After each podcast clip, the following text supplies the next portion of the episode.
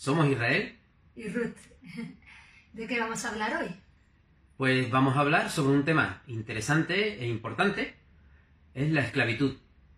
Cómo los valores que contiene la Biblia han inspirado a, a cristianos en diferentes épocas a luchar contra ella. Y cómo han cambiado una cultura de esclavitud por una cultura de libertad. ¿Y qué dice la Biblia sobre la esclavitud? Pues, a ver, si nos ponemos a buscar en la Biblia, nos encontramos con que hay muchos textos que lo que hacen es regular la relación que existe entre, o que existía entre esclavos y amos. Eh, la idea era que no hubiese abusos por parte del amo en relación al esclavo. Eh, a diferencia de muchos otros pueblos, eh, donde los esclavos eran considerados como hoy en día entendemos las palabras esclavos, para el pueblo hebreo, los esclavos tenían una idea, eh, una concepción diferente de lo que era un esclavo. Por ejemplo, las personas muchas veces se hacían esclavas para pagar una deuda. Era como algo más a nivel económico, ¿no? que funcionaba a nivel económico. O era como un castigo, como lo que ahora considerásemos también un trabajo para la comunidad o por un castigo por algo, algún delito o algo que habían cometido. Luego había estas normas que hemos dicho que la Biblia decía para que los amos no, no abusasen, que eran, por ejemplo, siempre hablaban de lo que es la dignidad del esclavo, eh, como una persona igual delante de Dios, como que todos somos iguales delante de Dios. Eh, también los esclavos se, se, instaban a que los esclavos fuesen considerados uno más en la familia. Y a los siete años, una cosa muy interesante es que eh, tenían que liberar al esclavo el esclavo, o sea, las deudas eran, eran liberados de sus deudas y los esclavos quedaban en libertad. Y no solamente era simplemente decir ya te puedes ir, sino que además el amo estaba obligado a ayudar al esclavo a rehacer su vida y tenía que darle parte de su ganado, de su, de, su riqueza, ¿no? Para que, para que esa persona pudiese rehacer su vida. Era interesante. Pero bueno, aunque vemos que estos, estos textos lo que hacían era regular, si profundizamos más, nos daremos cuenta de que Dios en realidad no quiere la esclavitud. Aunque lo está regulando, en realidad no quiere la esclavitud. No quiere que unos seres humanos nos impongamos sobre otros seres humanos. Pero Dios también nos ha creado y sabe cómo, cómo funcionamos, cómo somos los seres humanos. Y sabe que cualquier cambio en el exterior, en el comportamiento, no, no va a producir un cambio interno, no va realmente a liberarnos sino que realmente si, para que haya un verdadero cambio tiene que ocurrir desde el interior. El problema del ser humano está en nuestro interior, no está en nuestro comportamiento, en cómo nos comportamos, sino en lo que hay en nuestro interior, nuestra motivación para hacer lo que hacemos, en lo que la Biblia llama nuestro corazón. Si no cambiamos, si no cambiamos el interior, un cambio externo no se va a producir, o sea, no va a llegar a producir una verdadera libertad. Vale, pero en la Biblia em, hay muchas normas sobre cómo comportarnos. Sí, aunque aparentemente parece a simple vista que la Biblia se, enfoca en el comportamiento, en, realidad si, si, profundizamos en la Biblia descubrimos que siempre apunta a una transformación en el interior, no en el comportamiento, como he dicho antes. De hecho, en la primera parte de la Biblia, que es el Antiguo Testamento, Dios da una ley al pueblo judío para que la cumpliera y una serie de normas. Esa ley era una serie de normas que había que cumplir. Pero el propósito de esa ley en realidad es eh, demostrar que es imposible cumplirla, que no podemos cumplirla. O sea, la vida cristiana no es que sea difícil de cumplir, es que es imposible cumplirla, es imposible vivirla. O sea, por nosotros mismos es imposible, nosotros no podemos. Cuando llegamos a esta conclusión es cuando una transformación en nuestro interior puede darse. Pues descubrimos que para Dios, o sea, descubrimos que nosotros necesitamos a Dios, que necesitamos a Jesús. Y solo en la relación que podemos tener con Él podemos de verdad vivir esta vida de libertad y de relaciones sanas para las que hemos sido mm. creados. Esta es la esencia del, Evangelio. El Evangelio significa buenas noticias. Buenas noticias. Y la buena noticia es que Dios se ha acercado a nosotros porque nosotros éramos incapaces de, de acercarnos a Él por nosotros mismos. Entonces, teniendo esto claro, podemos ver que la Biblia lo que lanza son principios que aunque ya en sí mismos son revolucionarios para la cultura en la que son dichos, siguen siendo revolucionarios a lo largo de la historia. Y son estos principios los que han inspirado y movilizado a muchos cristianos en diferentes momentos históricos a actuar e iniciar movimientos de justicia social y movimientos abolicionistas. Sí, y uno de estos principios podemos verlo en uno de los libros que hay dentro de la Biblia. En una de las cartas que Pablo le escribe a la iglesia en Galacia, que está en el libro de Gálatas, el capítulo 3, versículo 28, dice, ya no hay judío ni griego, no hay esclavo ni libre, no hay varón ni mujer, porque todos somos, o sea, todos vosotros sois unos, uno en Cristo Jesús. Imagina qué puede significar una frase así en una mm. cultura como la que había en ese momento en el que el hombre eh, se imponía sobre la mujer. O sea, la mujer era vista como un ser inferior que no tenía ningún derecho o en la que el esclavo está a merced de lo que el amo quisiera, ¿no? De, cómo fuese el amo. Hmm. Era totalmente revolucionario este, en, ese tiempo, una frase así. Claro, el amo tenía todo el poder sobre la vida del esclavo. Sí, hmm. sí, sí. Pues esto es un principio. Todos somos iguales delante de Dios. Podemos ver otros principios de justicia social en la Biblia. Eh, Dios es un Dios de amor y de justicia. Y nos insta a amar a los demás y, y hacerles justicia.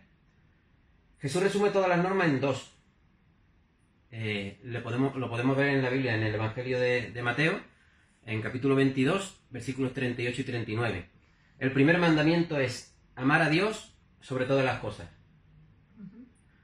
Está claro, ¿no? Y el segundo, que Jesús dice que es semejante, es ama a tu prójimo como a ti mismo. Eh, no solo nos pide que amemos a nuestros amigos, sino también a nuestros enemigos y personas que no conocemos. Otro texto escrito en la Biblia eh, por el rey Salomón en su libro de, de Proverbios, capítulo 31, versículos 8 y 9, nos dice, habla a favor de los que no pueden hablar por sí mismos. Garantiza justicia para todos los abatidos. Sí, habla a favor de los pobres e indefensos y asegúrate de que se les haga justicia. La verdad es que estos textos me recuerdan mucho a los derechos humanos. Claro, porque después de haber experimentado la crueldad y la destrucción de las guerras mundiales, los que escribieron los derechos humanos en 1949 eran cristianos y fueron inspirados por la Biblia. Pero como hemos dicho al principio, Vamos a hablar sobre cristianos a los que los principios, la Biblia les ha inspirado y motivado a no quedarse de brazos cruzados ante la, ante la injusticia. Podemos hablar de un montón, hay muchos. Pero vamos a comenzar hablando de William Wilberforce. ¿Quién fue? Pues William nació en 1759 en Inglaterra. En aquel tiempo existía el comercio de esclavos negros de África. Eh, ellos llegaban a África, capturaban a las personas y eran trasladadas en barco en condiciones terribles para ser vendido como esclavo en las islas colonias de, esos países europeos. La familia de William tenía un buen estatus social y esto permitió que William pudiese estudiar en la Universidad de Cambridge. Y más tarde, con solo 21 años, fue miembro del Parlamento británico. Al principio, pues, él estaba ahí para sí mismo, para vivir viviendo una vida de, beber en exceso, con apuestas, eh, pero todo cambió en 1784 cuando la lectura de la Biblia le abrió los ojos y reconoció la verdad sobre Dios y quién era Jesús. En esa época había un número considerable, de cristianos inconformistas que habían empezado a escribir para protestar contra los horrores de, la trata de esclavos. Wilberforce le dio voz en el Parlamento británico y se dedicó a la causa abolicionista. En un discurso suyo dijo, Confieso, señores, que tan pronto llegué a este punto de mi investigación acerca de la trata de esclavos y su, perversidad fue tan enorme, tan terrible, tan irremediable, que desde ese mismo momento decidí que no descansaría hasta que hubiese logrado su abolición. Un comercio basado en la iniquidad y continuado como era éste, debe ser abolido. Que la política sea lo que sea, que las consecuencias sean las que sean, y a partir de ahora determino que no descansaré hasta que se haya efectuado su abolición.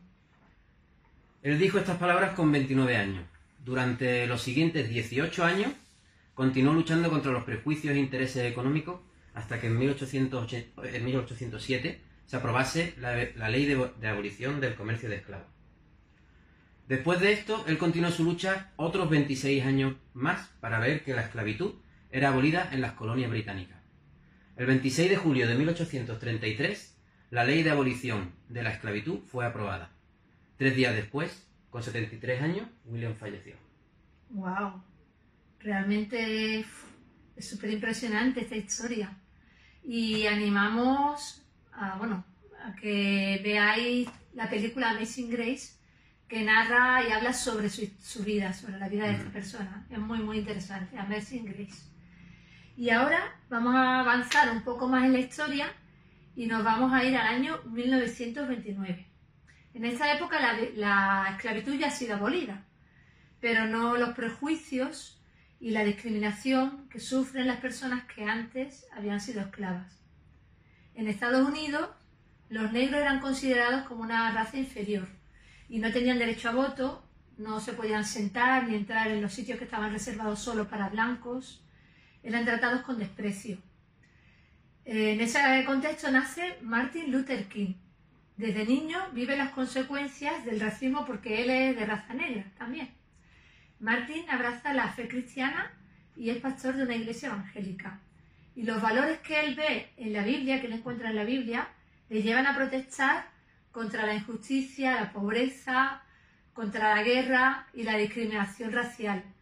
Y realiza una labor crucial al frente del, del movimiento por los derechos civiles y los derechos como seres humanos, siempre desde una postura no violenta. Eh, Martin Luther King fue asesinado con 39 años, pero seguro que todos hemos escuchado hablar de él, de, su vida, de su historia y de su compromiso en contra de la injusticia que hizo que las leyes y toda una mentalidad pudiese cambiar. Pero la pregunta sería, ¿y de dónde sacaba la fuerza este hombre para hacer todo lo que hizo, no? Y él mismo nos cuenta cómo se sintió una noche cuando tenía solo 27 años y en la que recibió una llamada con una amenaza de muerte para él y para su familia. Tienes que llamar a aquel, a aquella persona de la que tu padre te solía hablar, en ese poder que puede hacer que haya una salida en donde no hay salida. Y entonces descubrí que la religión tenía que hacerse real para mí, y que yo tenía que conocer a Dios por mí mismo y me arrodillé ahí cerca de esta taza de café. Nunca lo olvidaré. Y, oh, sí, hice una oración y oré en voz alta aquella noche. Y dije, Señor, estoy aquí tratando de hacer lo que es correcto. Creo que estoy en lo correcto, creo que la causa que representamos es correcta. Pero, Señor, debo confesar que estoy débil ahora, que estoy flaqueando, estoy perdiendo coraje. Y no puedo dejar que la gente me vea así, porque si me ven débil y perdiendo mi valentía comenzarán a debilitarse. Quería que la mañana siguiente pudiera ser capaz de ir al consejo ejecutivo de la organización con una sonrisa en mi cara. Y me pareció que en ese momento pude escuchar una voz interior diciéndome, Martin Luther, levántate a defender la, rectitud, levántate a defender la justicia, levántate a defender la verdad. Y he aquí que yo estaré con ustedes incluso hasta en el fin del mundo. Casi de inmediato mis temores comenzaron a irse, mi incertidumbre desapareció. Estaba listo para enfrentar cualquier cosa. Como podemos ver en este texto, su fuerza venía de la relación que él tenía con Dios. O sea, Dios mismo era el que le daba las fuerzas para plantarle cara a la injusticia. Y ahora vamos a saltar a nuestro tiempo. ¿Ahora en 2021 existe esclavitud? Sí, es triste, pero la respuesta es sí. Hoy hay más esclavos en el mundo que en cualquier otro momento en la historia de la humanidad. Hoy hay una nueva forma de esclavitud que necesita ser abolida. La trata de seres humanos del siglo XXI. Hmm. Puedes estar preguntándote eh, qué es la trata. Pues es una forma de esclavitud donde personas, eh, hombres, mujeres, niños y niñas, son compradas y vendidas como mercancía. Y el fin de esa compra y venta es la explotación. Existen mafias y personas que se benefician de la vulnerabilidad de esas personas para sacar beneficio de esa explotación. Ya no solo por el color de, de su piel, sino por su condición de pobreza, etc. ¿Y qué tipos de explotación están ocurriendo? Pues existen diferentes tipos de explotación. Explotación sexual, eh, trabajo forzado, incluido la mendicidad, niños soldados, trasplantes de órganos, matrimonios forzosos. En todo el mundo hay más de 40 millones de personas esclavas, aproximadamente el número de personas que hay en nuestro país.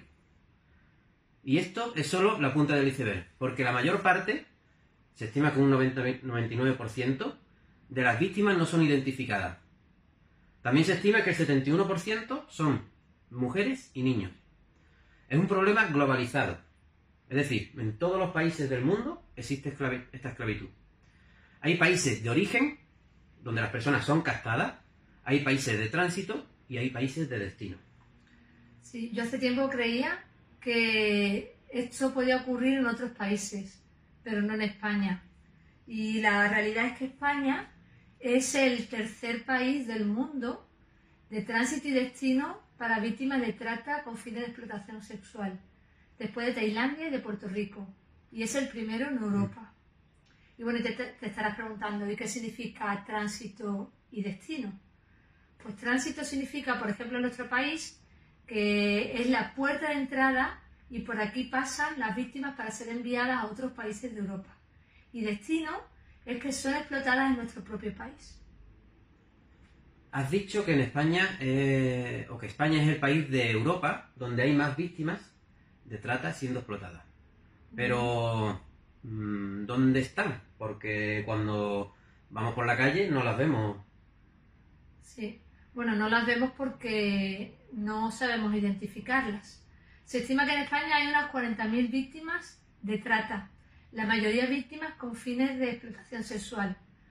Muchas de ellas vienen engañadas con una oferta de trabajo falso eh, y cuando llegan aquí les quitan los documentos y las obligan a prostituirse bajo amenazas y maltrato físico y psicológico. Eh, podemos decir que lo que es la prostitución y la trata de, y la trata están totalmente relacionadas. O sea, no se puede hablar de una cosa sin hablar de la otra. Casi todas las mujeres y niñas prostituidas en España lo hacen obligadas bajo coacción. Están, y bueno, la pregunta que decías, ¿no? ¿Dónde están? Pues están en pisos donde son prostituidas, en clubes o burdeles, en polígonos en la calle, siempre bajo la mirada de los proxenetas que las están explotando. Eh, imagínate cómo te sentirías si te obligan a ser violada 20 veces al día durante años eh, y te amenazan como, con que si denuncia o levanta sospechas van a matar o hacerle daño a tu familia. Es horrible lo que estas personas pasan y la desesperación en la que viven. Los daños son muy, muy profundos. Las mafias que mueven esto tienen mucho poder. Eh, son redes a nivel internacional y se mueven mucho dinero. Se calcula que unos 7 millones, billones de dólares cada año. Más de 15 millones de, euros al día. Es el crimen organizado de más rápido crecimiento en el mundo. Mueve más dinero que la droga y solo está superado por el tráfico de armas. Muchas de las mafias que se dedican a la droga se han pasado al comercio de personas porque es mucho más lucrativo. La droga es difícil de esconderla, difícil, de moverla y solo puede ser vendida una vez.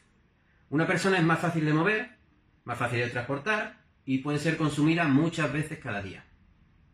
Hay todo un sistema que facilita este tipo de esclavitud. Muchas personas implicadas, corrupción. El dinero da el poder y estamos hablando de mucho dinero que se gana con la explotación de estas personas. Sí. Cuando abrimos los ojos a esta realidad eh, y a lo que está ocurriendo en el mundo y en nuestro propio país, nos espantamos, porque es que es horrible. Y como estamos hablando, todo esto va en contra de la dignidad que Dios nos ha dado al crearnos. Y como cristianos no podemos permitir que algo así esté ocurriendo. Eh, por ello hay diferentes grupos cristianos en el mundo y en España que se están levantando para denunciar esta nueva forma de esclavitud.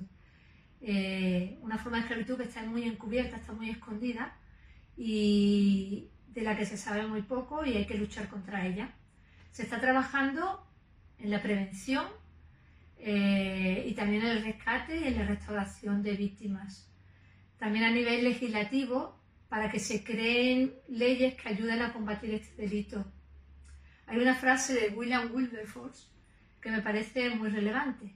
Y él decía, puedes elegir mirar hacia otro lado, pero ya nunca podrás decir que no lo sabías. Que Dios, a través de su palabra, la Biblia, continúe transformándonos y de esta forma transformemos.